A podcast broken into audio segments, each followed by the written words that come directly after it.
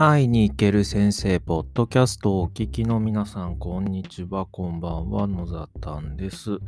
今日3月7日、えー、日曜日だったんですけれども、えっ、ー、と、そうですね、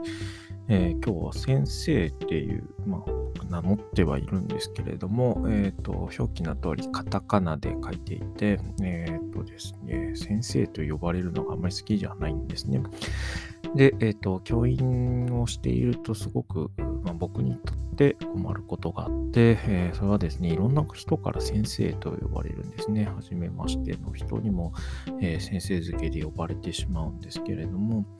えー、あまり好きではないというか、まあ、先生と呼ばれるほど何も何かしてるわけでもないなと思っているので、うん、なんか呼ばれることに違和感を感じています。で、そうですね。なんか先生と呼ばれると、そこに、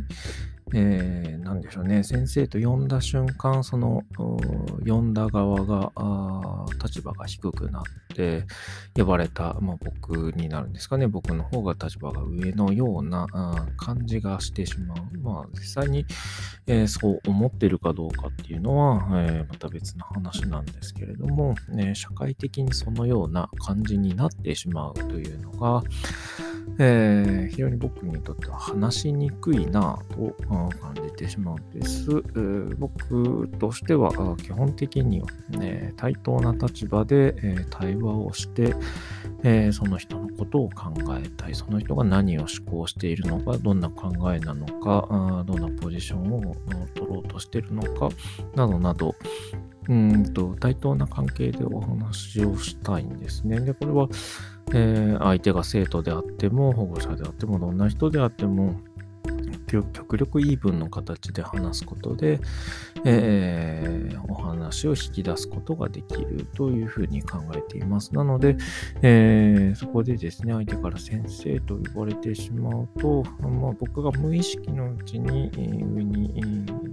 立ってしまう、まあ、マウントを取っている、取ってしまうようなことがあるかもしれないですし、えっ、ー、と、呼ば、えっ、ー、と、呼んでくださった方が、僕のことを上に上げて、えー、話を聞こうとするような形になってですね、えー、言ったことをこう全て受け止めてしまうような、うん、なんか否定も、否定もせずと言ったらいいですかね、あの、その全部鵜呑みにしてしまうような形になるのが非常に嫌なんですね。でそこそう、なぜ嫌かというと、そこでは、何ですかね、えー、まあ、妥当な関係性が生まれないので、えっ、と、思考のキャッチボールができないというような形に、うん、なっている気がするんです。で、うん、そうね、えっ、ー、と、例えば生徒と、えー、僕との関係性で言うと、その彼らは、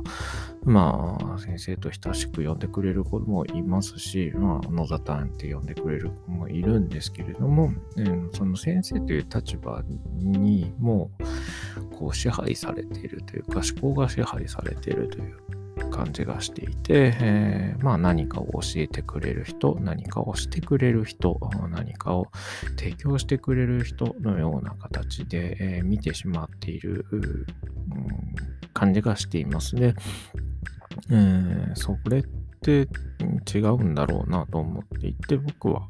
えー、学びの場というのは、えー、その場にいる人間が全て対等であって、その空気の中で、えー、活動しながら自然と学んでいくことが、あまあ、あるべき、ある、あるべき姿、うん、違うな、自然な姿だと思っているんですけれども、えっ、ー、と、その、先生というふうな形でこう決めてしまうと、何か僕の方から相手側にこう教えていく、うん、情報を伝達、一歩通行というように伝達するというような関係性が、こう、まあ、故障によって勝手に生まれてしまいそうだなというふうに感じていて、できるだけその関係性を壊そうと思って、えー、まあ、この活動をするときはカタカナ表記で、え、あ、先生と来てくださった人には先生と呼ばれないような雰囲気を出しながらやっていますね。これって、例えば会社でいうところ上司と部下みたいなですね、上とかカーって下ってついていたり、うん、するとやっぱりなんか、うん、敬わなければならないとか、えー、何かをしてくだくれるはずだみたいなこうな、うん、こう無意識のうちに何か関係を作り上げてしまっているようで、えー、こう、なんですかね、アイデアが生み出せないなというふうに、うん、やりづらいなというふうに、会社に行った時もやっぱり思っていましたし、今も教員をやりながらも思っていますね。そういった部分をこう少しずつ緩めながらですね、うん、なんかこう対等な会話を、対話を、うん、できる雰囲気、場作りなんかをですね、えー、していきたいなというふうに、まあ、常日頃から思っています。そうですね。で、やっぱこう、えーまあ、月に数回、えー、レゴファシリ、えー、レゴシリアスプレイのファシリテーターをやらせてもらうこともあるんですけれども、そこのやっぱり大事な関係っていうのは、えー、バニール全員が対等な関係であることというのをとても大切にしていて、それは僕がそのファシ、えー、レゴシリアスプレイに興味を持ったのもその対等性というところなんですね。子供だろうが大人だろうが年齢の、年齢関係なく、立場関係なく、えー、その場にいる人が同じような形で喋ることができることで、えー、気づくことが非常に大きいと。で、そのすることで、えーと、思考からですね、頭の中で考えていることが自然と出やすくなってくるというようなことが、うん、肌で感じることが多いので、それを、えーと、普段の生活でも、うん、なんかこう、先生と生徒とか、あすいません、先生と呼ばれる立場で、え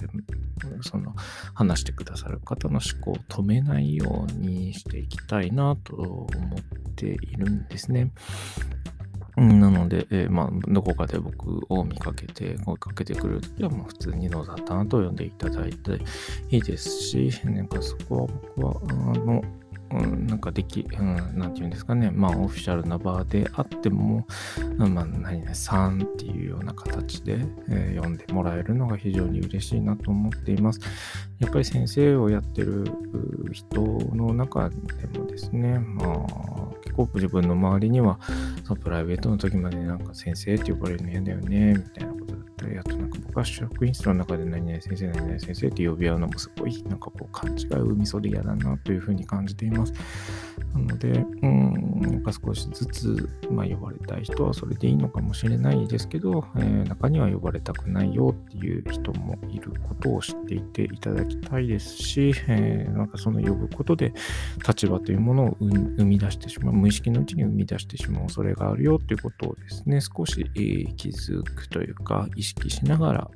えー、お話ししていただけると嬉しいなと思っています。というわけで今日は、えーと、先生という故障について、えー、お話しさせていただきました、今日も聞いていただいてありがとうございます。それではまた。